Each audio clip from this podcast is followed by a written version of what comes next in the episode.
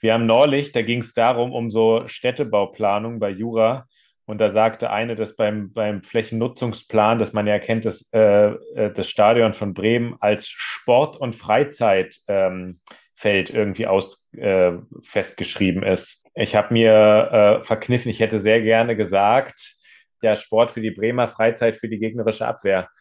Ähm, wow. Aber du verstehst das sofort und bei den anderen, die müssen dann dagegen argumentieren oder irgendwie sagen, ja, aber der Schalker oder sowas. So. Ja, ja, ja. Einen guten Konter muss man auch einen guten Konter sein lassen, egal von wem er kommt. So, das, ja. Die Größe haben ja nicht alle.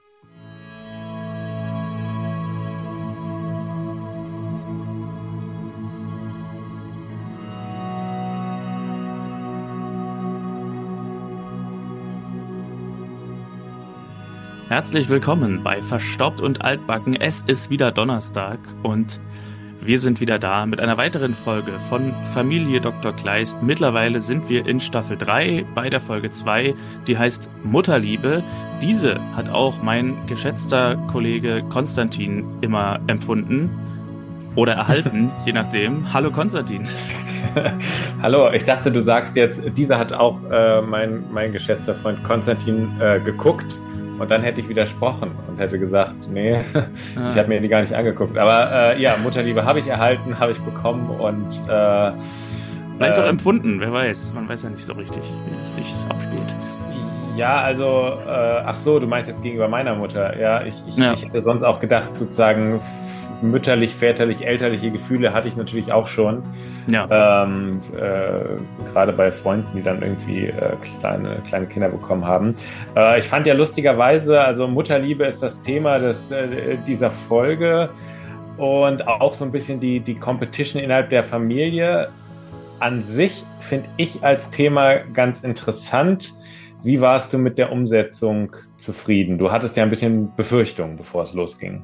Genau, am Ende der letzten Folge habe ich gesagt, ich sehe ganz viele schlecht geschrieben, geschriebene Konflikte auf uns zukommen. Ich finde, die haben wir nicht so gesehen. Ähm, viele der Sachen, die ich so befürchtet habe, dass sich wieder irgendwie an Nebensätzen und Missverständnissen ewig lange aufgegeifert wird, ähm, waren denn doch immer relativ kurze Geschichten und oftmals haben wir dann doch auch relativ schnell eine Szene gesehen, wo irgendein klärendes Gespräch oder irgendeine deeskalierende Aktion sehr schnell wieder zur Harmonie hat beitragen können. Also wir ich haben, war damit gar nicht so unzufrieden. Wir haben es ja sogar ähm, so, dass das ähm, wir einmal, komme ich gleich zu, der Konflikt auf eine Art angesprochen wird sofort, als er entsteht. Und äh, in der Deutlichkeit, die ich so bei Familie Dr. Kleist noch nicht kenne. Aber wir können ja in die Folge ja. gehen und dann ähm, komme ich dazu. Genau, also kurz nochmal äh, als kleiner Prolog, wir sind jetzt beide krank. Äh, also Konstantin schrieb mir, ich muss ihn über Zoom angesteckt haben die letzten Tage. Ich hoffe, es wird trotzdem gehen. Aber besserer Klang als letzten Donnerstag. Äh, muss mich nochmal entschuldigen für die schlechte Mikroqualität. Ich habe die Folge jetzt geschnitten und äh, das war schon an der Grenze, muss ich sagen. Also das als Hörer würde mich sowas wahnsinnig machen und deswegen äh, bin ich da auch immer so ein bisschen heikel, wenn man, wenn ich irgendwie was aufnehme, was nicht so ganz den Ansprüchen genügt, die ich eigentlich selber an Podcasts habe, die ich gerne höre. Und darum heute wieder vor dem gelobten Mikrofon zurück im richtigen Podcasten und nicht mit irgendwelchen Bluetooth-Kopfhörern. Sehr schön. Dann steigen wir ein in Folge 2 der dritten Staffel namens Mutterliebe.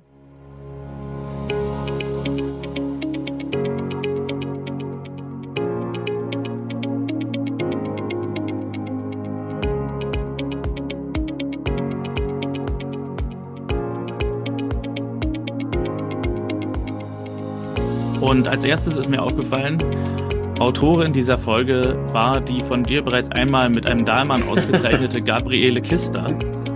Ich habe mir das am Anfang aufgeschrieben, um vielleicht später, wenn es eine besonders schlechte Folge gewesen wäre, nochmal darauf zurückzukommen. Aber ich muss sagen, es hat sich nicht als besonders schlechte Folge herausgestellt, also ist Gabriele Kister sozusagen rehabilitiert. okay, ja, das ist ähm, äh, sie hat ja auch, glaube ich, danach noch ein bisschen was geliefert. ähm, ich glaube auch, meine Bewertung war natürlich sehr hart, weil im Normalfall kritisieren wir immer die Figuren Und mhm. äh, in einem Fall kritisiere ich dann dafür die Drehbuchautorin. Das war vielleicht auch sogar gar nicht so konsequent, aber ähm, freut mich auf jeden Fall, auch wenn du sagst, dass, dass, dass deine Befürchtung nicht äh, bewahrheit, sich nicht bewahrheitet haben. Das ist, finde ich, gut. Dann hattest du ja ein bisschen Freude bei der Folge. Wie üblich beginnen wir wieder bei der Villa der Kleists und wir sehen Christian vorfahren, der Baby Paul aus dem Auto holt und er geht zu Marlene ins Schlafzimmer, die aufwacht und Christian geht erstmal duschen. Es wird hier später im Verlauf der Folge so ein bisschen erzählt, was sie machen. Also anscheinend ist es so, dass Christian nachts, wenn das Baby schreit, aufsteht, das Baby ins Auto steckt und mit dem rumfährt, um es zu beruhigen und auch um vielleicht um ein bisschen die noch mit im Haus schlafende Verwandtschaft zu entlasten. Ähm, ein interessanter Plan auf jeden Fall. Den man sonst noch nie so gehört hat, oder? Irgendwie also... kommt mir das bekannt vor, dass, dass, dass ich das vielleicht in irgendeinem anderen Film oder so schon mal gehört habe, dass das Baby irgendwie immer im Auto so gut schläft und deswegen fährt jemand mhm. dann nachts mit dem Auto los und fährt irgendwie um den Block, damit das Baby schläft. Aber ja, ein bisschen kreativ war es auf jeden Fall. Mhm. Inge und Johannes sind im Zimmer und Johannes fragt, wie kann ein so kleiner Mensch eigentlich schon so lange schreien? Piwi kommt dazu, wird gefragt, ob er auch nicht schlafen konnte, aber er hatte andere Gründe. Er hat Mathe gelernt, deswegen konnte er nicht schlafen und hat diese ganzen Schreie nicht gehört, weil er Musik dazu hatte. Auf dem Kopfhörer vermutlich. Clara kommt dazu, die hat davon gar nichts mitbekommen, die hat fest geschlafen. Jedenfalls sind Inge und Johannes gestört vom Geschrei und Clara fragt so ein bisschen in den Raum, ob äh, schlechte Laune herrscht und Johannes sagt, nee, wir sind nur müde wegen Paul. Und Clara antwortet, vielleicht weint Paul, weil er nicht bei euch bleiben will. Tja, ein hartes Urteil. Ja. Pevi muss dann los. Johannes will Clara zur Schule bringen, weil Marlene und Christian sich offenbar verspäten. Also sie sind oben im Schlafzimmer noch zugange. Clara findet das alles irgendwie doof. Dauernd seid ihr müde, sagt sie, und ich kann nie was mit Paul machen. Also sie beginnt mit der Situation zu hadern. Ja, ich meine, da haben wir natürlich so, so, so den, also der Konflikt zieht sich jetzt ja durch und ähm, ja, es ist halt so ein klassischer Geschwisterkonflikt, wie er auftreten kann, ne? dass das ältere Kind merkt, das Jüngere steht jetzt im Mittelpunkt. Hm. Und ähm, ich glaube halt, alle Kinder, ich meine, die reagieren, glaube ich, immer sehr anders darauf. Ne? Manche äh, lieben es total, so Eltern zu spielen, manche fühlen sich an die Seite gedrängt und so. Ähm, hm. Äh, von daher ist der Konflikt gar nicht, wie ich vorhin schon sozusagen meinte. An sich finde ich das ja ganz cool, wenn man das mhm. so darstellt. Gerade bei einer Familie wie, wie äh, also das sozusagen auch das, die kleinen Kinder. Clara hatte ja bislang immer nur die Rolle der, der süßen Kleinen, dass die sozusagen dann auch mal so ein bisschen so eine Antagonistin ist, so in diesem ganzen Ding, fand ich eigentlich gar nicht schlecht. Ja, genau. Also sie hat sozusagen ihren Status des Kleinsten jetzt verloren. Genau. Marlene im Schlafzimmer ist dafür, dass Christian eine Weile ins Gästezimmer zieht, weil er fit sein muss, wenn er in die Praxis geht. Kann ja nicht sein, dass er immer nachts irgendwie rumfährt. Und Paul soll sich auch nicht daran gewöhnen, dass er nachts herumgefahren wird. Dann begrüßen Marlene, Christian und Inge sich unten im Haus. Inge meint, sie kann Paul auch mal nehmen, aber Marlene will ihn nicht so richtig rausgeben. Und dann es ist mir aufgefallen, öfter mal jetzt in den letzten Folgen, auch schon in Staffel 2, haben wir eine relativ lange Eröffnungsszene in verschiedenen äh, Bereichen des Kleisthauses, bevor wir dann wirklich irgendwo anders hingehen und eine richtige Story anfängt. Aber manchmal ist diese Eröffnungsszene wirklich sehr lang. Also auch hier wieder viel, viel Text, viel Notizen, bis wir dann irgendwann jetzt den, den, den Standort wechseln. Und zwar vor die Tür eines Blumenladens. Irgendwelche Leute, habe ich hier geschrieben, tragen Blumen vom Blumenservice rein und das Telefon klingelt und die Frau meldet sich mit Ritas Blumenladen oder so. Also das ist Rita, eine neue Figur, die wir noch nicht kennen und das ist ihr Blumenladen und der Mann ist ihr Anlieferer. Wieder mal so eine Szene, die immer so ein bisschen anstrengend ist, wenn man darüber Notizen führen muss, wo man ergründen muss, wer diese Leute sind anhand von deren Nebensätzen. Äh, und Christian radelt vor, irgendwie ist auch noch ein Junge oben am Fenster hinter einem Vorhang und guckt runter. Christian lässt die Tasche am Fahrrad. Stichwort in Eisenach klaut niemand. Und geht in den Blumenladen und fragt nach Blumen verschicken, ob es geht, innerhalb von Eisenach Blumenbestellungen zu verschicken. Er würde gerne seine Frau mit 30 Rosen überraschen und, nimm, und nimmt sich auch eine Karte die er dazu steckt in den Strauß. Und wir erfahren von Rita, der Laden ist neu, erst vor 14 Tagen eröffnet. Rita sticht sich an einer Rose und dann ruft ihr Sohn sie irgendwie über so ein Funkgerät, will sie sehen. Christian kann auch am Nachmittag bezahlen, sagt er, und kann auch eine Tetanusspritze geben wegen des gefährlichen, gefährlichen Dornenstichs der Rose. Den, den Satz finde ich ja übrigens ganz gut. Ach, ich kann auch nachher zahlen, alles gut. Äh, dass man das, das klingt ja nach einem generösen Angebot. Äh, ja. Allerdings äh, macht er sich dann für immer aus dem Staub. ähm, na, das hatte meine Mutter mal bei irgendeinem Döner oder so, dass sie, ich weiß gar nicht mehr genau, ich glaube, sie ist hin, hat den Döner gegessen vor Ort und ist dann aus Versehen, ohne zu bezahlen, gegangen und ist dann später wiedergekommen und hat gesagt, ey, ich habe heute vergessen zu bezahlen. Und der so, ja, kein Problem, kannst du morgen bezahlen. War jetzt kein authentischer türkischer Dialekt, aber ja. ja, also manchmal, manche sind da auch entspannter. Ja, ja, das, äh, das, das stimmt, die Erfahrung habe ich auch mal gemacht. Ja, manche sind, ja, manche sind entspannter. Das ist. Äh, Bei demselben Döner hatte ich es auch mal, dass ich auch irgendwie dachte, ich habe noch Bargeld dabei. Und dann eben in, in, dem Moment, wo ich zahlen sollte, in das Fach greife und feststelle, ist nichts mehr drin und dann mit Karte zahlen wollte, aber er meinte, das Gerät geht nicht. Und dann haben wir auch gesagt, naja, dann machen wir morgen oder machen wir andermal. Und da bin ich dann tatsächlich ein paar Tage später hin und habe dann gesagt, ja, ich habe hier noch äh, Geld von neulich und so. Ja, das ist halt das Ding, ne? Ehrlichkeit zahlt sich da total aus. Also genauso wie das Thalia-Kino in Potsdam ja auch manchmal angeboten hat, wenn ihnen der Film nicht gefallen hat, kriegen sie ihr Geld zurück, mhm. weil sie gesagt haben, der ist so dermaßen gut, da müssen, machen wir uns gar keine Sorgen. So, und das ist ja auch nicht so, dass danach die Herrscher dahin laufen und sagen, ach, eigentlich hat es mir überhaupt nicht gefallen, sondern ähm, ja. Äh, so, so, sondern äh, dass man dann halt schon ähm, ehrlich sagt, nee, fand ich gut, deswegen sollte, also Leute, die dann diese Ehrlichkeit ähm, geben, bekommen sie auch zurück. Die Hemmschwelle bei mir ist auch sehr hoch zu sagen, ich ich fand es so doof, dass ich mein Geld zurückhaben will. Ich habe jetzt über die Feiertage hatte ich mal ein, eine größere Musikanlage bestellt und ähm, habe mir das auch gut überlegt und alles und die war auch ein bisschen teurer, so von Teufel. Und die kamen dann und es waren auf einmal so mannshohe Teile und ich wollte eigentlich was viel kleineres, schmaleres und so. Und relativ kurz, es war wirklich das erste Mal überhaupt relativ kurz, nachdem ich die ausgepackt habe, bestimmt in den ersten 15 Minuten oder so, kam mir der Gedanke, ey, die musst du zurückschicken. Die passen weder hier ins Zimmer, noch ist es das, was du wolltest und so. Und der Akt des Rückschickens war dann auch so ein, äh, also ja. es führt jetzt zu weit, das alles zu erzählen, aber es war auch so eine komplizierte Sache. Also eigentlich von der Sache her gar nicht so kompliziert. Aber ähm, einfach so, es hat dann zweimal nicht geklappt und so. Und dann in diesem ganzen Weihnachtsgeschäft, wo man dann eben auch irgendwie, wo alle ihre Pakete verschicken, äh, wo, wo es dann irgendwie alles mehr Zeit und mehr Anstehen bedeutet als gedacht und als sonst, war das alles so stressig, dass ich dachte, okay, also nie wieder, möchte man sagen. Äh, nie wieder schicke ich was zurück. ja, ja, da, davon leben ja auch viele, dass man eben ja. äh, eigentlich es zurückschicken möchte, aber nicht kann. Ja, aber äh, letztendlich habe ich es zurückgeschickt und habe auch das Geld wieder bekommen. Ja, in dem Moment, wo das Geld wieder draufgeladen wird, freut man sich.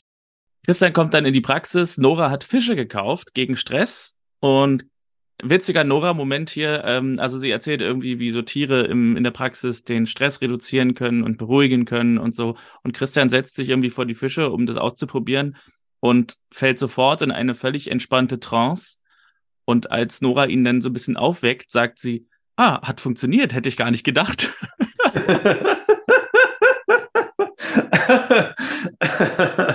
also ja, alles, was sie bisher so gemacht hat, eigentlich glaubt sie gar nicht dran. der ultimative Beweis, äh, dass es wirklich ähm, dass sie anscheinend auch von, da, hatte ich an Christian Stelle den Verdacht irgendwie gefasst, dass sie von irgendwelchen äh, Institutionen gekauft wird, dass sie irgendwie sowas eigentlich nur macht, um Kunden äh, zu inspirieren, dass die es dann auch, dass die es dann selber kaufen, obwohl sie selber nicht dran glaubt. Mir kam in der Szene noch ein anderer Gedanke, nämlich der, dass Nora ja anscheinend einen, wenn man jetzt ähm, bis auf diesen Satz sozusagen ihr Glauben schenkt, dass, dass sie eigentlich den äh, äh, total an irgendwie übernatürliche Kräfte und sowas glaubt, aber noch nie, noch nie, in, zumindest in Anwesenheit der, der Kameras, ähm, gesagt hat, also mal überlegt hat, ob es irgendwie ein Karma gibt bei Christian, dass er immer Patienten, auch hier wieder, äh, trifft, die sich dann, also zukünftige Patienten trifft, also Leute, die dann krank werden in seiner Gegenwart. Mhm. Also wer an höhere Mächte und sowas glaubt, der müsste doch da mal langsam irgendwie mhm. eine Spur finden. Ja. Ich würde das jetzt nicht aufnehmen in den Nora-Koffer, weil ich finde, das ist immer noch einigermaßen okay, dass man ein Haustier aufstellt, sage ich mal, oder einkauft, damit man so ein bisschen die Praxistrainer macht und die Atmosphäre verändert, das würde ich zählen lassen als, ja, ja als, wie soll ich sagen, äh, weltlich oder keine Ahnung. Johannes möchte mit Inge und Paul spazieren gehen.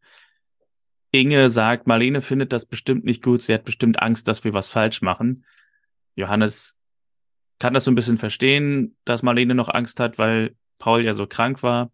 Inge erwidert, jetzt ist er doch aber kerngesund.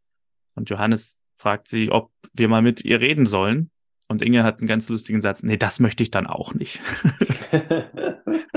sie möchte sich zwar nicht aufdrängen, meint sie damit, aber das ist irgendwie so eine ganz witzige Großfamiliensituation. Und man redet so übereinander und dann, ja, wollen wir mal mit ihr reden? Nee, das möchte ich dann auch nicht. Ja, vor allem, wenn man dann überlegt, äh, wie sie es dann später macht, aber da kommen wir ja gleich zu. genau, das kommt ja auch demnächst schon. Rita, die Blumenverkäuferin, Floristin, ist im Zimmer ihres Sohnes. Der Sohn heißt Tommy und spielt Gameboy und spielt Pokémon. Für mich als alter Pokémon Gameboy-Spieler durchaus nostalgisch, hier die Original Gameboy Pokémon Musik und Soundeffekte zu hören. Mehrfach sogar kann man ziemlich genau hören, was er da gerade macht. Also hier zum Beispiel gab es den Soundeffekt von einem Radfratz, äh, was gespielt wurde. Ähm, und später in der Szene setzt einen setzt er irgendwie die Attacke Ruckzuckhieb ein. Die hat auch einen sehr markanten Sound. Ich konnte ja damals, äh, das hat meine Eltern auch, zur, also vor allem meine Mutter zur, zur Verzweiflung getrieben. Ähm, das waren ja noch diese Gameboys, die hatten ja keinen Hinter, keine Hintergrundbeleuchtung. Das heißt, die musste man ja wirklich mit Licht spielen. Im Dunkeln konnte man da nichts sehen. Und ich hatte das irgendwann, ich hatte diese Pokémon-Welt so auswendig drauf, dass ich im Dunkeln spielen konnte, allein nach Gehör. Also, dass ich eben wusste, wenn ich da durch die Tür gehe, ich wusste dann, wie ist der Soundeffekt von der Tür und dann laufe ich nach rechts, dann weiß ich, wie die Welt da aussieht und wenn ich gegen eine Wand knalle, das macht ja auch einen bestimmten Soundeffekt, weiß ich, aha, das ist jetzt diese Wand, jetzt kann ich nach unten oder nach oben gehen, da kommt eine Wiese und so weiter. Also ich hatte das Spiel auswendig drauf. Und das bedeutete aber natürlich auch, in einer dunklen, dunklen Autofahrt von zum Beispiel Dresden, wo meine Mutter öfter aufgetreten ist, nach Berlin und Potsdam ja, zurück, ja. war das ein durchgehendes Gedudel ähm, mhm. was sie dann ertragen musste, weil ich auf der Rückbank eben Gameboy gespielt habe im Dunkeln und ohne Licht konnte ich dann eben auch nicht ohne Ton spielen, sondern mhm. irgendwie musste ich ja spielen. das war eine ganz geile Geschichte. Äh, wusste ich gar nicht, dass du auch so eine Gameboy-Sucht hattest. Die hatte ich auch. Also es wurde ja. mir dann teilweise sogar die Nutzung untersagt und so. Hast du auch Pokémon gespielt oder? Pokémon, genau. Und ja. große, große Tränen gab es, als ich einmal ähm, ähm, da habe ich äh, einmal kurz ein neues, ich hatte 140 Pokémon oder so, glaube ich, und dann habe ich einmal ein neues Spiel angefangen, aber wusste natürlich, dass ich nicht speichere, bin aber dann in so ein komisches Center reingegangen, wo man dann automatisch ah, speichert. Ja. Als, als ich das dann später gecheckt habe und meine Mutter kam nach Hause, ich war irgendwie zu Hause in Tränen, äh, ja. also ich war wirklich so entsetzt, das war, das da ist eine Welt zusammengebrochen. Ja, ja. Ja, da haben wir doch noch ein gemeinsames Hobby gefunden, Pokémon. ja, stimmt. Und deswegen ist lustig, dass du den Sound jetzt, weil so irgendwie komischerweise, ich kenne super wenig Pokémons noch, ganz seltsam.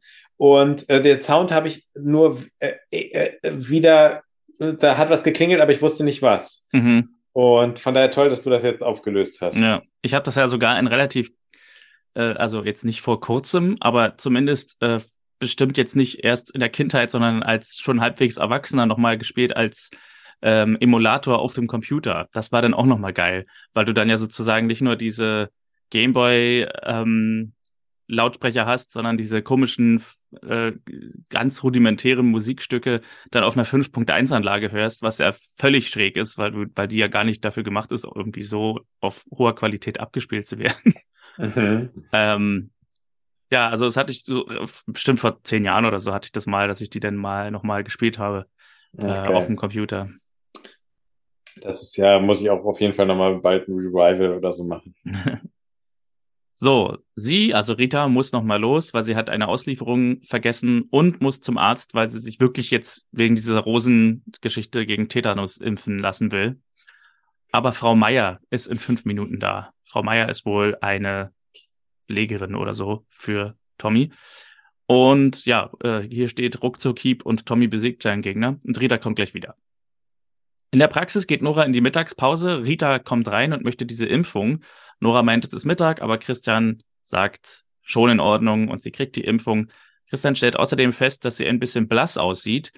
Und Rita antwortet, ja, der Umzug war anstrengend, aber jetzt ist alles geschafft und sie muss jetzt aber auch los. Beim Rausgehen strauchelt sie dann aber und wirft das Aquarium um und Christian wird auch noch zum Tierarzt, indem er die Fische versucht zu retten und diese Süßigkeiten-Schale leert von den Bonbons und Wasser da reinfüllt und damit den Fischen das Leben rettet. Währenddessen hat Rita schon einen Handyanruf gekriegt und muss weg und ruft noch zurück, falls es einen Wasserschaden gibt, dann ist sie versichert. Also Christian rettet den Fischen das Leben. Hätte ich auch schade gefunden, wenn es quasi so, wenn der Arzt jetzt so gesagt hätte, na, ist, ist denn was passiert und die Fische wären total vergessen worden. ja, das stimmt. Marlene will Inge mit der Wäsche helfen, aber Inge wehrt ab und Marlene fragt oder sagt so in den Raum, na hoffentlich geht Paul euch noch nicht auf die Nerven und wahrscheinlich ist das der Moment, den du meinst, weil Inge erwidert, nee, Paul nicht. Genau, also das fände ich, glaube ich, einen, einen ultimativ krassen Diss, wenn ich ein anstrengendes Kind habe, das alle nachts wach hält und es dann heißt, hoffentlich gehen wir euch nicht auf die Nerven und es dann heißt, nee, das Kind nicht. Ja. Also da müsste sich ja sowas von den anderen auf den Keks gehen, weil ich meine, egal wie süß und toll kleine Kinder sind, sie sind eigentlich immer auch anstrengend. So, das, das gehört auch dazu. Das ist auch völlig, ja, ist halt, ist halt so. Und dass man dann als erwachsener Mensch da competitionmäßig noch schlimmer drauf ist, das ist, äh, äh, das ist ja furchtbar eigentlich. Ähm, also sie schafft es in dem Fall auch nicht so ganz, das so zu formulieren, wie man es, wie man es, glaube ich, besser formulieren sollte. Mhm. Ähm, aber ja, die Szene äh, endet so, oder die Szene schnell. geht dann immerhin einigermaßen glimpflich aus. Äh, Marlene hört also diesen Zwischenton und sagt, aber ich, ich gehe euch auf die Nerven. Und Inge erklärt diplomatisch, Johannes und ich fragen uns, ob du uns nicht zutraust, richtig mit deinem Baby umzugehen. Marlene sagt irgendwas wie, sie will sie nicht weiter belasten.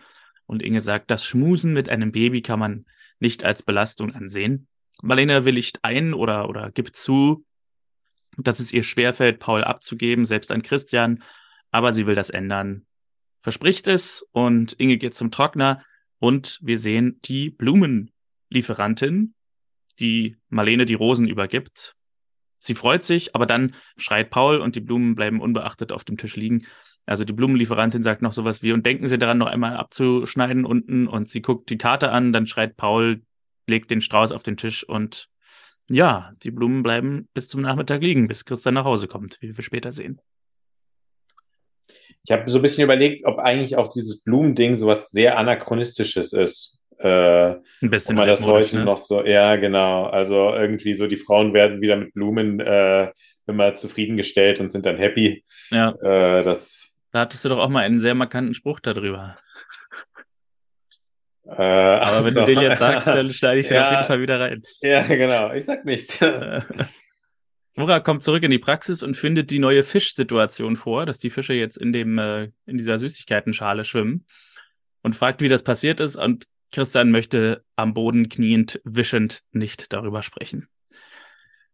Rita ist bei Tommy, stellt Tommy zur Rede, weil er wohl blöde Zicke zu ihr gesagt hat, also dieser Frau Meier vermutlich. Und er meint, ja, weil sie eine ist. Und irgendwie entbrennt noch ein Gespräch über, sie haben doch genug Geld und der Laden ist doch irgendwie unnötig. Und ja, Rita fragt dann, ob sie den Laden mal zumachen soll und was unternehmen will mit ihm und er hat aber keinen Bock. Dann geht sie und sofort ruft er sie wieder zurück. Es hat einen Moment lang bis zur nächsten Szene hier wirklich gewirkt, als wäre das der gestörteste Sohn überhaupt. Mhm. Aber auf der Straße dann in der nächsten Szene treffen wir äh, Rita oder treffen Rita und Tommy Christian und wir sehen jetzt das erste Mal, was da eigentlich Phase ist. Tommy ist im Rollstuhl und äh, das war tatsächlich eine, ich sag mal, eine, eine gute Enthüllung, weil man das bisher nicht nicht gesehen hatte. Man hat ihn auf dem Bauch liegen sehen und im Bett liegen sehen und so. Man hat so das Gefühl, der ist einfach so ein Junge, der irgendwie seine Mutter rumkommandiert. Aber dass er einfach im Rollstuhl sitzt und eben auch angewiesen ist auf Hilfe, sehen wir eigentlich erst jetzt. Ich hatte ja, ich hatte ja ganz kurz gedacht, dass er das zu einer von den, von den Kunden gesagt hat, dass sie eine blöde Zicke ist. Da war ich irgendwie ganz kurz durcheinander. Äh, das wäre dann natürlich wirklich heftig gewesen. Ähm, ja, äh, Sie haben Sie haben es in dem Fall wirklich, es hat lange gedauert, bis man verstanden hat, was eigentlich der Hintergrund ist. Ein Satz, den man übrigens sehr selten hört, ähm, äh, gegenüber einer ähm, Mutter, die alleinerziehend ist und als eigene und äh, äh, ein, ein Frauunternehmen hat, äh, Geld ist doch bei uns kein Problem.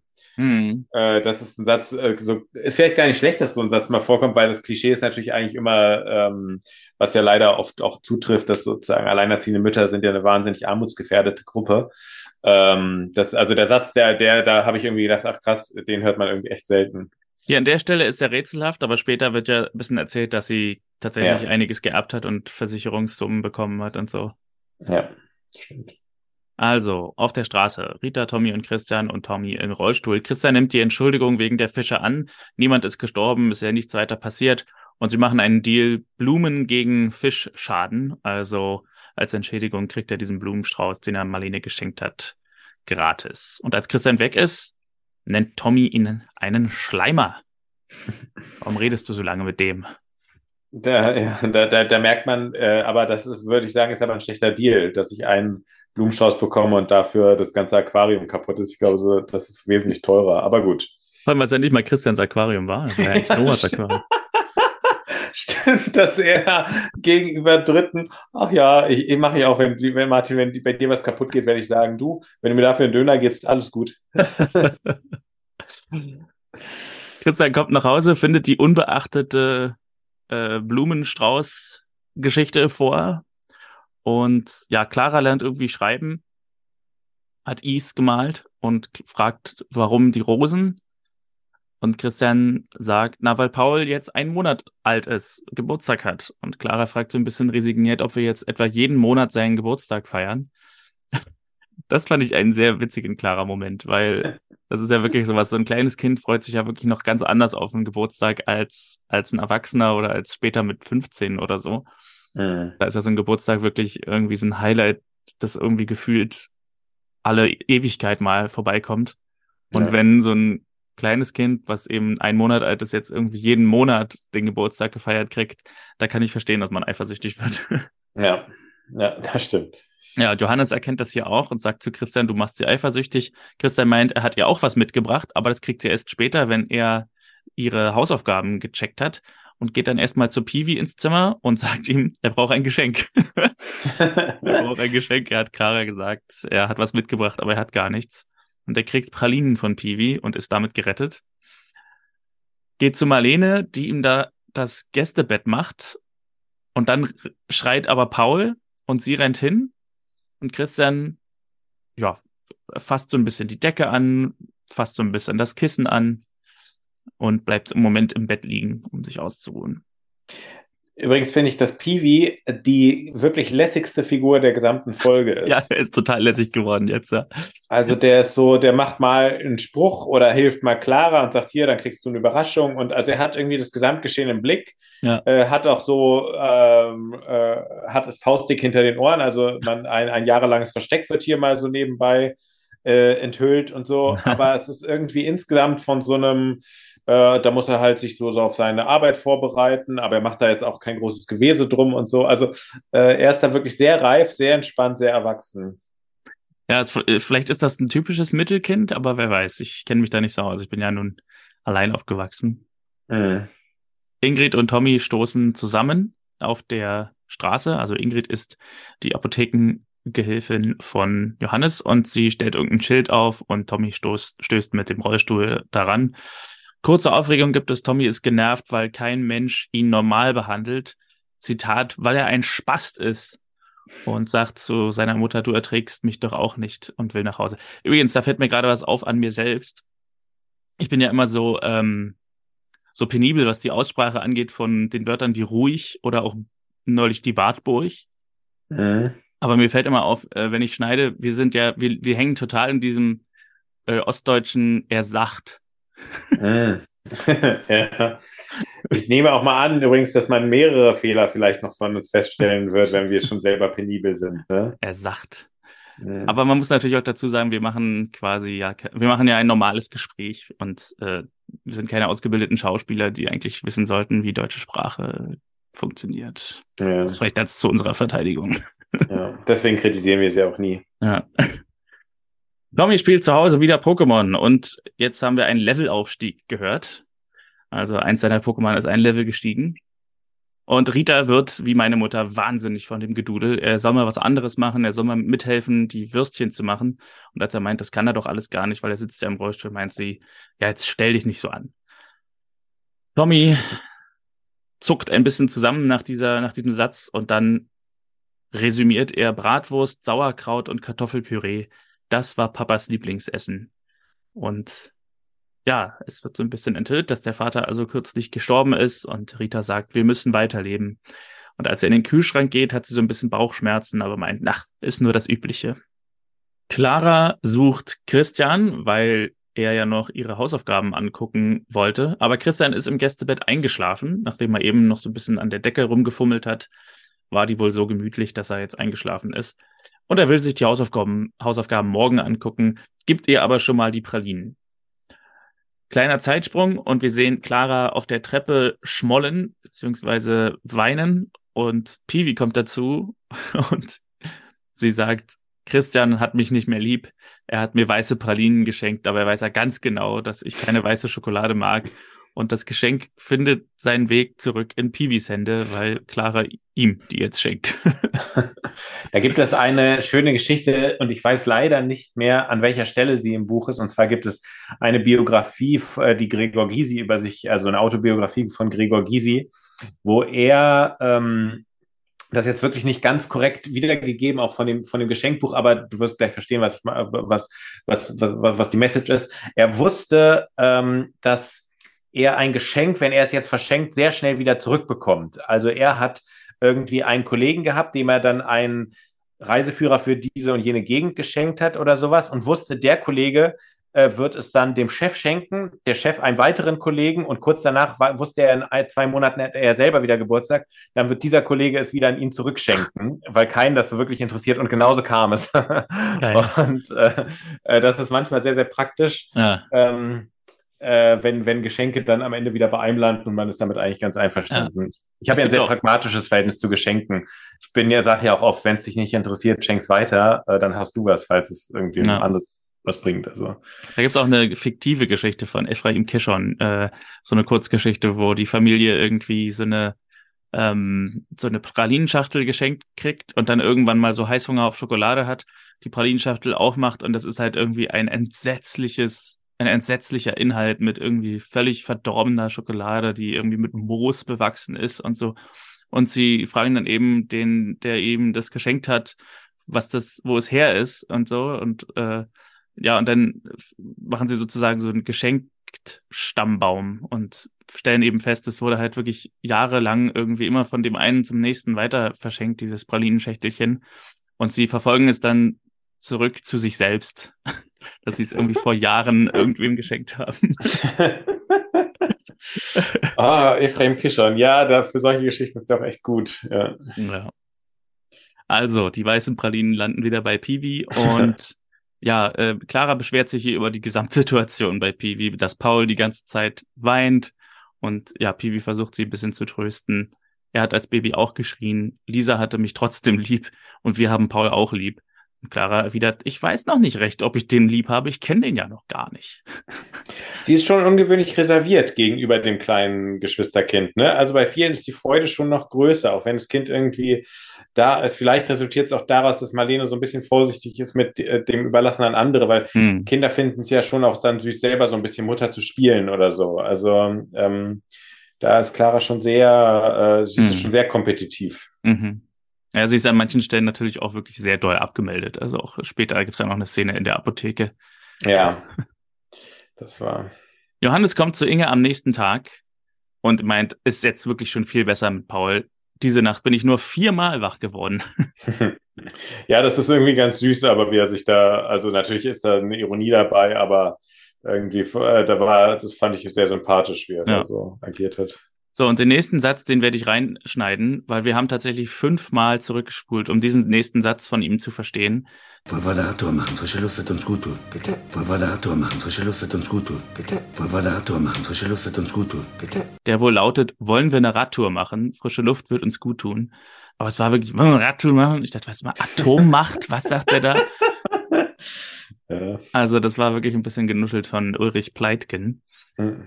Ähm, aber im fünften Mal haben wir es dann verstanden. Inge meint, ja, aber was ist denn eigentlich mit deinem Garten? Äh, willst du da nicht mal wieder dran arbeiten? Johannes erwidert, das Eheleben gefällt mir aktuell besser. Inge müsste eigentlich auch mal wieder ins Atelier, dazu kommt sie gar nicht mehr.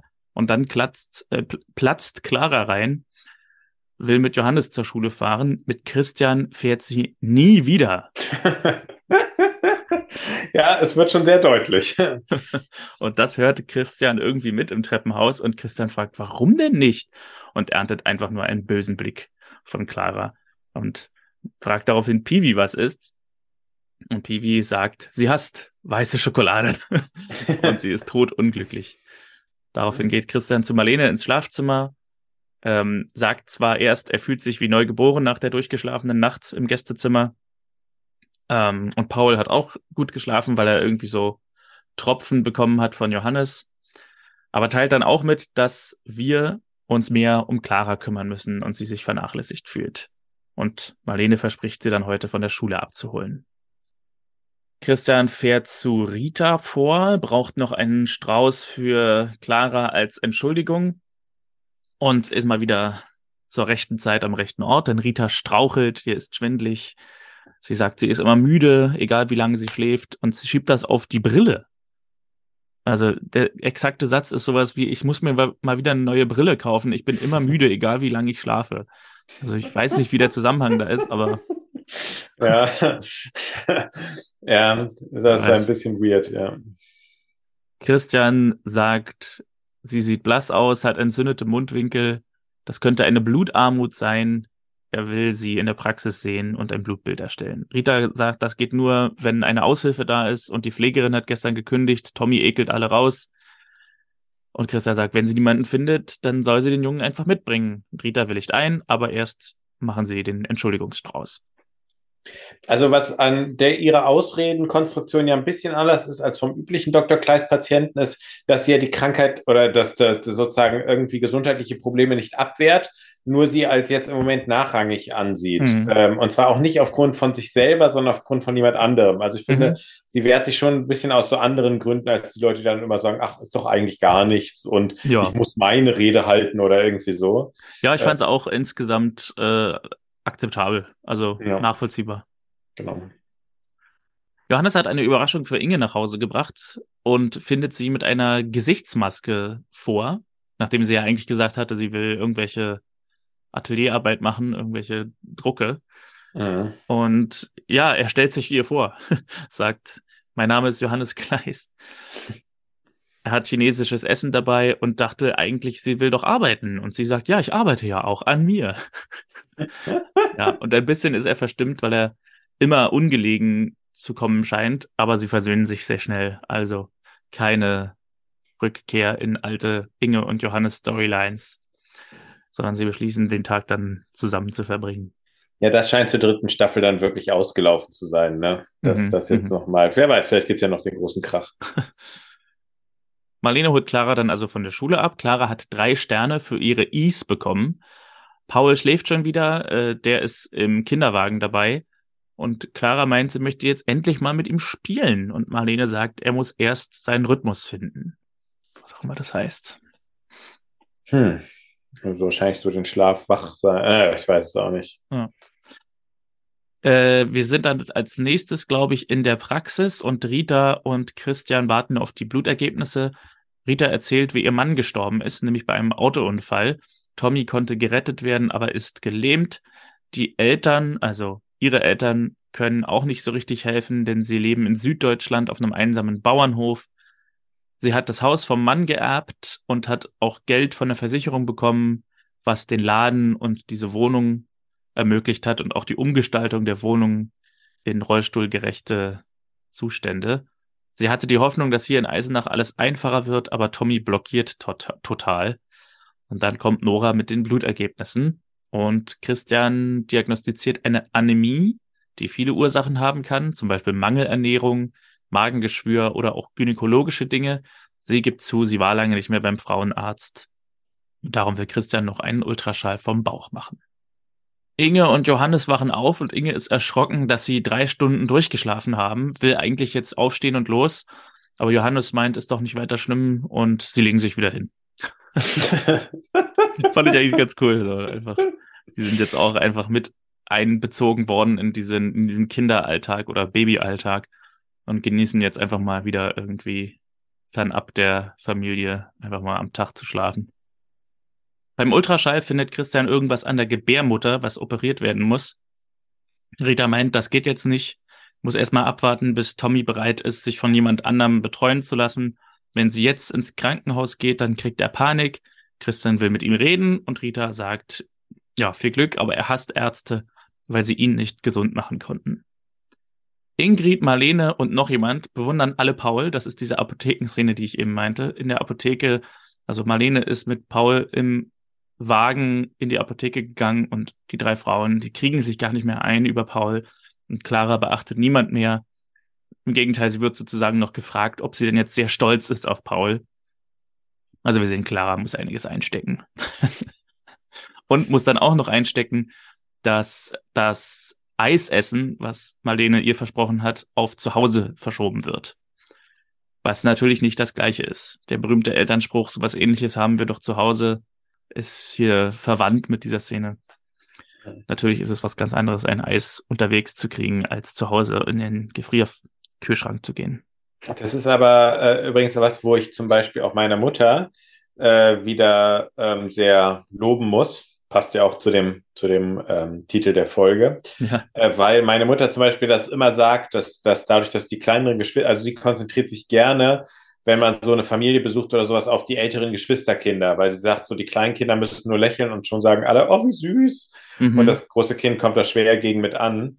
Das ist ja genau so eine, also nicht eine Maxime, aber so eine Einstellung von ihr, wie dass, dass sie jetzt nicht meine Freunde fragen würde, und was studierst du und was möchtest du damit später werden oder so, mhm. sondern wie, wie, wie war der letzte Kinofilm oder sonst was. Mhm. Da, weil, weil sie sagt halt, die jungen Leute werden das dauernd gefragt und irgendwie nervt das ja auch. Und, ja, äh, total. Finde ich sehr toll. Wir reden ganz schön viel von unseren Müttern heute. Aber ja, wir ist jetzt äh, thematisch docken wir an. Ja. Der Blumenanlieferer, den wir am Anfang schon gesehen haben, er wird hier irgendwie als Klaus vorgestellt, bringt Rita eine kleine Kaffeemaschine, das hat den Hintergrund, das habe ich vorhin ausgelassen, dass er irgendwie nach Kaffee gefragt hat, aber sie meint, sie trinkt keinen Kaffee, sie trinkt nur Wasser oder kann nur Wasser anbieten. Und deswegen schenkt er jetzt eine kleine Kaffeemaschine ihrem Laden und will sich auch Tommy vorstellen, der reagiert aber nicht und dann entbrennt ein Streit zwischen Tommy und Rita wegen des Gameboys, weil sie nicht sofort nach oben geht und einen neuen Akku holt oder so. Also er sagt sowas wie, mein Akku ist leer, mein anderes Spiel liegt oben äh, hol, mir, hol mir das bitte. Und sie sagt, ja, zwei Minuten, ich mache noch den Kaffee. Nein, sofort. und das ist auch schon das zweite Mal, dass er so ein bisschen so sofort alles haben will. Und weil Rita dann meint, nein, sie macht jetzt erst den Kaffee, wirft er den Gameboy hin und haut irgendwie ab. Und ja, Klaus enthüllt, dass er mal Zivi war und jahrelang mit solchen Kindern gearbeitet hat und er könnte da eventuell helfen. Übrigens interessant, dass der Name Klaus neu vergeben wird. Ist möglicherweise mhm. das Ende für Klaus Kleist. Ja, ich habe ich auch gedacht. Ähm, äh, den Namen wird man jetzt nicht vergeben, wenn das irgendwie Verwechslungsgefahr oder so Vermutlich äh, beinhalten würde. Von daher müssen wir damit rechnen, dass Klaus Kleist erstmal äh, nicht mehr dabei ist. Fand den Namen eigentlich so schön, Klaus Kleist. Ja, stimmt. Hat ein, bisschen was, hat ein bisschen was von Klaus Kleber. Ja, und hatte auch sowas, äh, ein Kleist, der nicht uneingeschränkt zu den Guten gehört. Mhm. Hatte irgendwie auch was, was in der Dynamik der Serie. Ja. Also, Clara geht sauer auf ihr Zimmer, weil sie kein Eis bekommen hat und Peewee kommt rein und fragt, was los ist. Clara erzählt das, dass sie wegen Paul kein Eis bekommen hat und Peewee hat eine Überraschung für sie. Und sie gehen runter und es ist ein kleiner Blumenstrauß mit Grußkarte, die spricht mit Christians Stimme. Äh, also es ist, glaube ich, so eine Grußkarte, wo man das aufzeichnen kann und wenn man die aufmacht, dann spielt diese Botschaft ab. Inge und Johannes kommen nach Hause und drucksen rum, wo sie waren. Das ist ein ganz witziger Moment hier, vor allem zwischen Pivi und Johannes, weil äh, Inge mhm. irgendwas sagt von wegen, äh, ja, ich habe das und das gemacht und Johannes nur so, äh, ja, und ich habe geholfen. Und, und Pivi sagt, geholfen, ja. und Johannes hält ihm dann so die Faust hin, so von wegen, du, dir werde ich helfen. ja, im Normalfall wäre das ein etwas altkluger Kommentar, so von so einem Kind, dass das dann halt so sich über den Onkel da lustig macht, aber, oder Großonkel. Aber so wie er das überbringt, ist es einfach total lässig. Ja.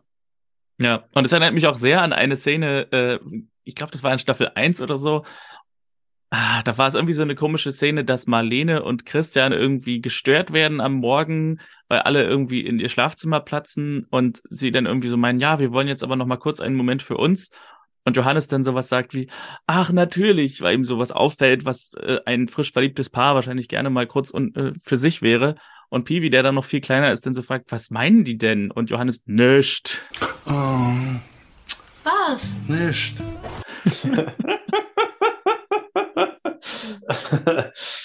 ja, eigentlich müsste, ist er der Berliner auch so ein bisschen. Ich finde sowieso von seiner gesamten Attitüde her, ja. ähm, äh, könnte es auch gut sein, dass er auch mal seine Zeit in Berlin hatte. Ja, ja.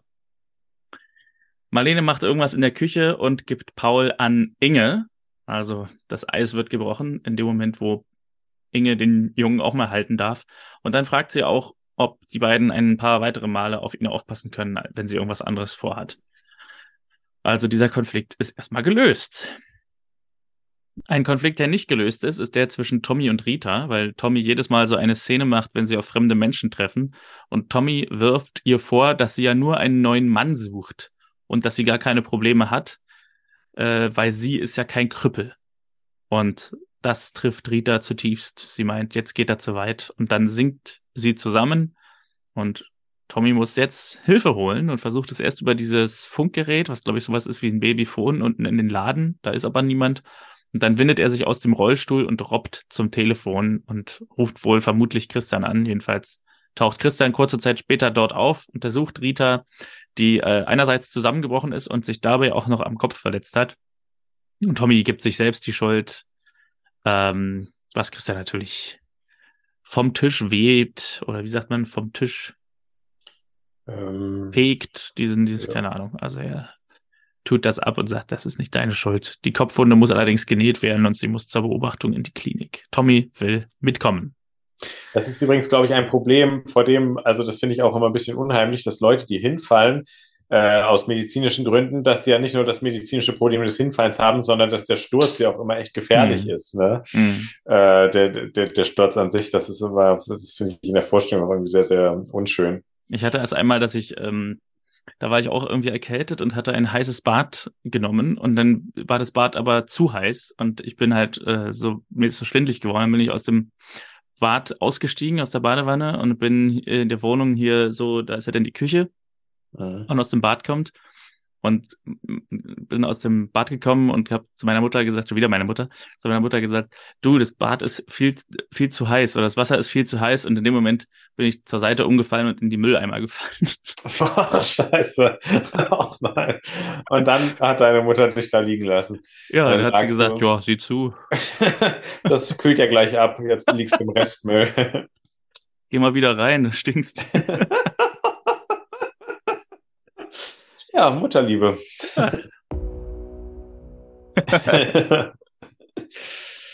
Wir sind in der Klinik. Christian und Tommy warten auf die Untersuchung, auf die abgeschlossene von Rita.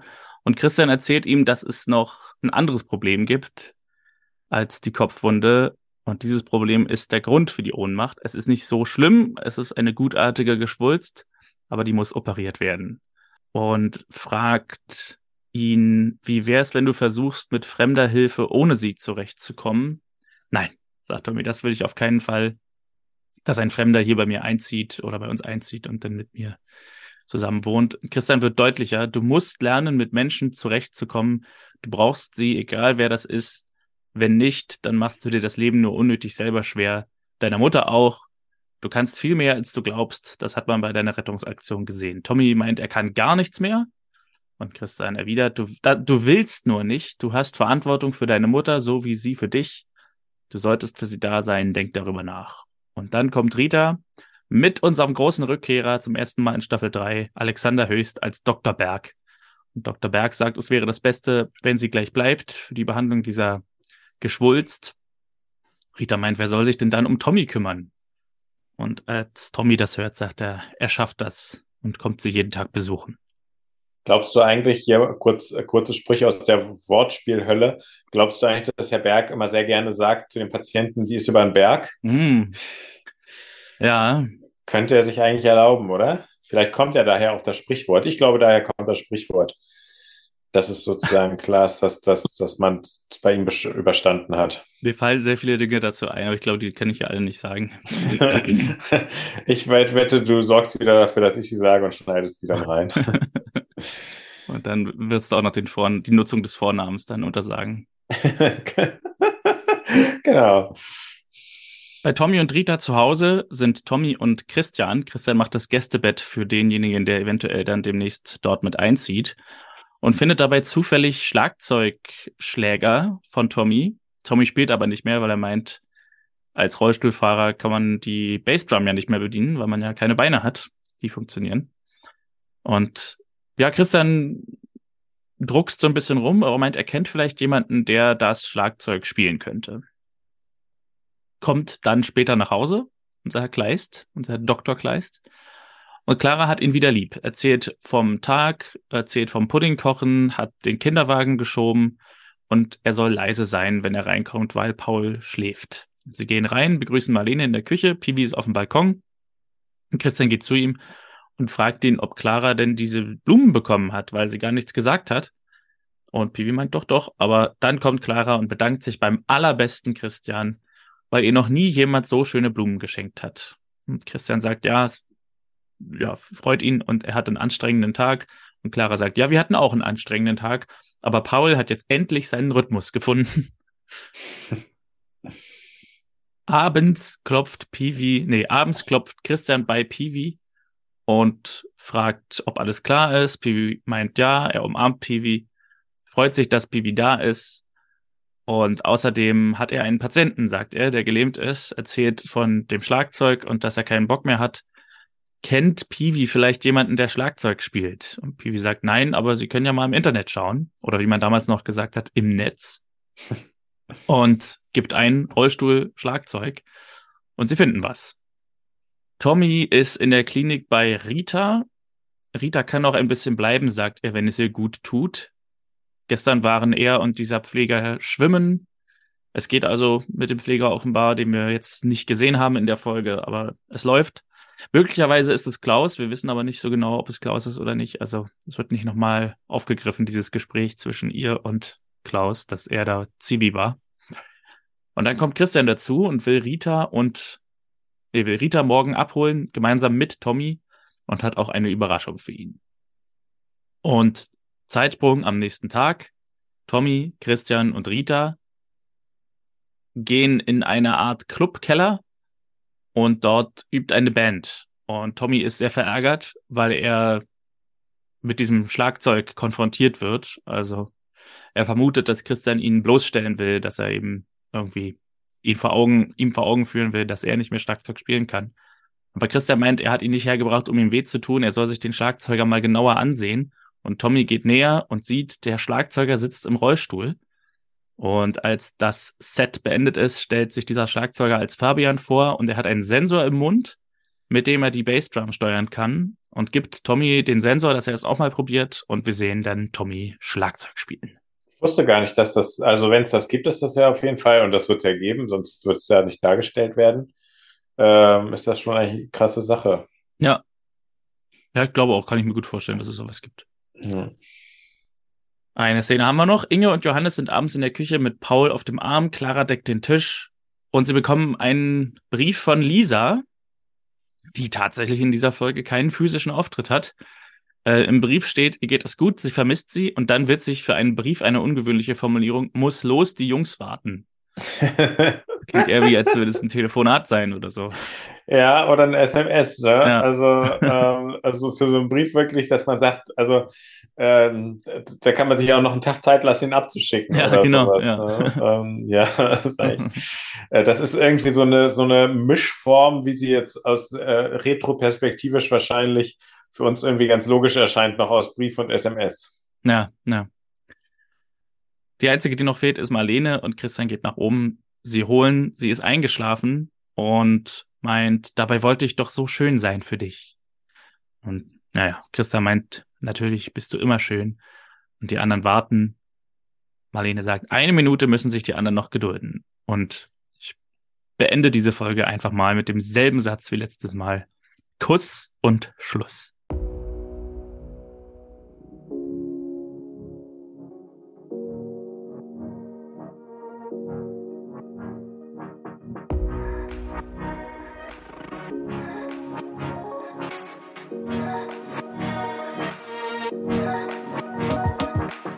Mutterliebe, Folge 28. Wie ist dein Fazit? Ich gebe dieser Folge den, das größtmögliche Berliner Kompliment. Kann man nicht meckern. Mm. also ich okay. fand nichts ja. schlecht. Es, ah, ist okay. jetzt, es ist jetzt für mich äh, keine keine 10 von 10 Episode, ne? Also es ist jetzt nicht irgendwie, es erfindet nicht die, die Geschichte der, des Fernsehens neu. Aber ich fand ähm, nichts wirklich schlecht. Also man kann äh, viele Dinge nachvollziehen. Ich fand sehr angenehm, dass einige der Konflikte sich dann auch einmal einfach durch ein klärendes Gespräch lösen. so. Mhm. ähm, was also ein bisschen realer wirkt, als wenn es irgendwie jetzt immer erstmal dazu kommt, dass die Figuren irgendwie auf dramatische Art und Weise irgendwie ihren Auftritt zelebrieren. Ähm, und letztlich ist eben der Zusammenhalt der Familie sehr schön. Natürlich muss da der eine oder andere mal irgendwie durch ein Tal oder man streitet sich mal, aber letztendlich am Ende der Folge sind sie alle wieder zusammen am Tisch und der Brief von Lisa war in der Hinsicht auch schön, dass, dass Lisa nicht einfach nicht auftaucht, sondern nochmal in Briefform auftaucht. Und im Grunde selbst die Story mit dem, mit dem Jungen im Rollstuhl, mit Tommy, fand ich, wie gesagt, den Anfang sehr interessant, weil er eben wirklich als so völlig schräger Junge dargestellt wird und dann irgendwie erst nach drei, vier Szenen enthüllt wird, dass er im Rollstuhl sitzt und man so ein bisschen eine Erklärung hat, was bei ihm los ist, weil er eben mh, hm, mit, mit, mit, mit Sachen nicht klarkommt, irgendwas kompensiert und so. Und dann eben am Ende aber auch die Lektion so ein bisschen zumindest lernt, dass er mehr kann, als er sich selber eingesteht. Äh, ja, und also finde ich, fand ich gelungen, muss ich sagen. Also seit längerem, glaube ich, eine der, der gelungeneren Folgen für mich. Ah, wow, okay. Da freue ich mich ja, dass, ähm, dass dir das gefallen hat. Ich schließe mich in vielen Punkten auch an.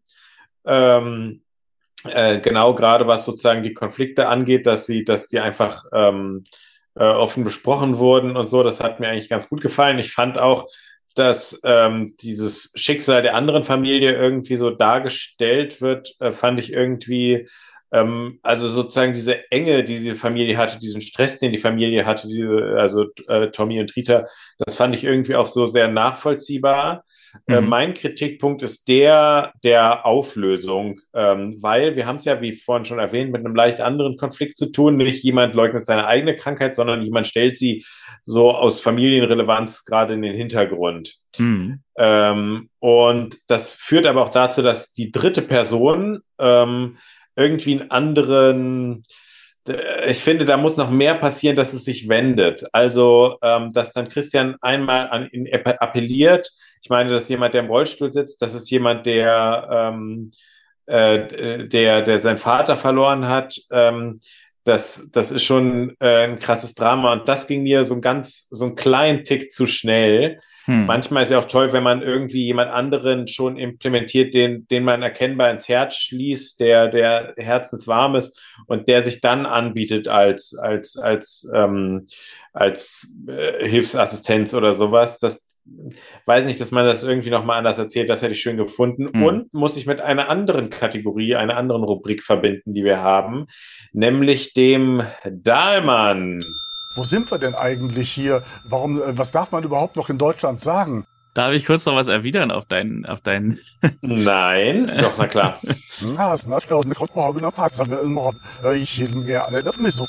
Also ich sehe ein sozusagen deinen dein Kritikpunkt, dass die, dass allein die Ansprache von Christian da nicht reicht. Aber was für mich den Ausschlag gibt in der Szene, ist ja der Moment, wo sie auf dem Bett liegt und Dr. Berg zu ihr sagt, wir würden sie gleich hier behalten und sie in Anwesenheit von Tommy sagt, das kann ich nicht machen, ich muss auf Tommy aufpassen, dass er sich da an der Ehre gepackt fühlt und sagt, nee, mhm. äh, du kannst jetzt nicht wegen mir hier deine, deine OP aufschieben, sondern dann mach das und ich werde schon irgendwie klarkommen. Mhm, okay, du siehst noch die zweite Szene dahinter, ja. Ja. Okay, ja. Was war ähm, das mit diesem Dahlmann? Was hat es damit auf sich? Wo sind wir denn eigentlich hier? Warum, äh, was darf man überhaupt noch in Deutschland sagen? Soll ich, soll ich, soll ich den Dahlmann nochmal an sich erzählen, erklären? nee, ähm, ich glaube, man kann. Man, man ahnt, was wir, ja. ja, ja. Ähm, also der Dahlmann äh, geht an Christian bei mir. Okay. Und zwar für den Satz, du hast genauso viel Verantwortung für deine Mutter wie sie für dich. Mhm. Bei den Satz den finde ich zu einem Minderjährigen, ähm, der im Rollstuhl sitzt und wie gesagt seinen Vater verloren hat und der erkennbar noch sozusagen, also der Rollstuhl an sich macht es für mich nicht, sondern sozusagen der erkennbar damit hadert mit den körperlichen Einschränkungen, die er jetzt seit einem Unfall erfahren muss, ihm dann noch sozusagen die Erwachsenenrolle aufzubürden, der Verantwortung, mhm. ähm, tausendmal näher läge ist dass man irgendwie über den Umweg der Mutter guckt, wen gibt es denn noch in der Verwandtschaft oder Bekanntschaft, ähm, äh, ja, eine Person, die eventuell vertraut ist und, und die, die ähm, irgendwie Verantwortung auch für die Mutter mal kurz mit übernehmen kann oder da eine Ersatzperson ist, da kann nicht der Sohn, der sich echt erst mal neu in seinem Alltag überhaupt zurechtfinden muss, um irgendwie wieder Boden unter den Füßen zu bekommen, ähm, dann auch noch so ein bisschen in die Rolle eines 40-jährigen Familienvaters gesteckt werden, der Verantwortung. Mhm. Also das hat ja so ein bisschen was, dein Vater ist tot, ja, jetzt bist du für deine äh, Mutter verantwortlich. Ja. Ja. Ähm, der Satz, finde ich, kommt, er kommt auch in einer Schärfe und Härte, ähm, die de, dem Schicksal des Jungen nicht gerecht wird. Ja. Mein Daman geht auch an Christian und ich kann mich nicht so ganz entscheiden, für was. Es gibt zwei Sachen und die, der eine Satz ist lustigerweise in derselben Szene wie in deiner. Ähm, und das ist am Anfang, wo er Tommy so erklärt, was mit seiner Mutter ist. Also er, sie hat diese Geschwulst und so weiter und die muss operiert werden. Und sonst kann das sehr ernst werden. Das willst du doch nicht, oder? Also diese ja. Suggestivfrage, so als ob er jetzt sagt, doch, doch, das will ich. Ähm, ja. und, und damit ihn sozusagen in die Ecke drängt, um dann eben äh, einzugestehen, dass er ja eigentlich auch mal alleine zurechtkommen könnte. Äh, fand ich nicht so angenehm, aber ich glaube, es gibt noch eine andere Sache, weil die Szene ist ja quasi mit deinem Dahlmann abgedeckt. Ähm, auch nur eine Kleinigkeit, aber fand ich ein bisschen mh, hm, störend. Äh, es gibt diese Szene, wo er zu Piwi reinkommt äh, und nach dieser ganzen Sache von wegen, dass Clara sich so vernachlässigt fühlt und so, kommt er eben zu Piwi rein und sagt, warte mal, ich hab's hier nochmal. Mhm. Ja, ja, ja. Äh, alles klar? Und er sagt, und Piwi sagt ja, und er umarmt Piwi einmal und sagt, ja, ich freue mich einfach, dass du da bist und so weiter. Und ich dachte halt wirklich bis zu dem Punkt, ja klar, Christian hat seine Lektion gelernt, jetzt er muss sich um seine Familie so ein bisschen kümmern und der hat jetzt auch gesehen, dass Pivi in der Folge irgendwie ähm, groß mitgeholfen hat, hier viele der Sachen, die so aufkommen, zu kitten. Und dann ist es so, ich habe da diesen Patienten. Und es ist dann doch nur ein beruflicher Besuch, der wo er quasi diese, diese Vaterliebe kurz vorschiebt und wahrscheinlich ist sie auch empfunden. Ja. Aber, äh, aber es kommt eben dann doch darauf hinaus, dass er eigentlich nur zu Fivi geht, weil er der Computerfreak ist, der weiß, wie man mit dem Internet umgeht. Ja, ja, ja, da hast du, also da hat mir das, das, das, das ist wahr, finde ich, finde ich, finde ich einen guten Diamond, weil, weil ähm, äh, ist auch äh, der Ton, den er erwähnt von, zu Beginn. Er sagt, ich freue mich einfach, dass du da bist. Ja. So, der, vielleicht kannst du es reinschneiden. Ich freue mich einfach, dass du da bist. Äh, der hat sowas von wegen, bevor du jetzt auch noch nervst. äh, so, also, das, das ist überhaupt nicht liebevoll und äh, verständnisvoll. Und, oder er könnte ja auch nachfragen, wie es ihm geht oder sowas. Und das kommt wirklich so in so einem etwas genervten Tonfall, ähm, so eine, so eine Sympathie- und Liebesbekundung und dann gefolgt von dem eigentlichen Interesse. Ja, ja. Sehr schön. Also der Double Diamond für Christian yeah. in dieser Folge. Zweimal abgeräumt. Ein richtiger Spare oder Strike oder was auch immer. Ah, ja. Was erwartet uns in der nächsten Folge? In der nächsten Folge erwarten uns Katastrophen. Zumindest. Na dann, bis zum nächsten Mal.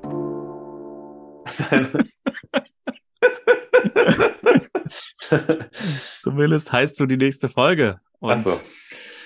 Ich lese mal vor, was diese Katastrophen sind. Das Familienleben der Familie Kleist beginnt sich zu normalisieren. Ja, schlimm. Auch das, das klingt schon mal schlimm, ja. So. Dennoch dreht sich alles um den kleinen Paul, der sich prächtig entwickelt. Clara, die fleißig für eine Schulaufführung probt, fühlt sich vernachlässigt. Als sie nach einer Probe verschwunden ist, macht sich die Familie große Sorgen und sucht fieberhaft nach dem Mädchen. Hört sich für mich im ersten Moment an wie was, was wir schon gesehen haben, so ein bisschen, ne? Aber ja, äh, wollen wir mal hoffen, dass das nicht der Konflikt ist, der die ganze dritte Staffel durchgeht. Hm, und am Ende heiraten Paul und Clara. ganz, ganz genau. Wunderbar. Ich glaube, wir haben eine weitere unterhaltsame Folge verstaubt und altbacken abgeliefert und können für eine Woche ruhen, können uns auskurieren. Unsere Stimmen wieder fit machen und ja. dann sind wir hoffentlich in altbewährter Manier und Form wieder für Sie und euch da. Genau. Ja, dann, Konstantin, vielen Dank für deine Mitwirkung an diesem Projekt. Ich danke dir und ich freue mich auf nächste Woche. Ich mich auch. Bis dahin. Tschüss.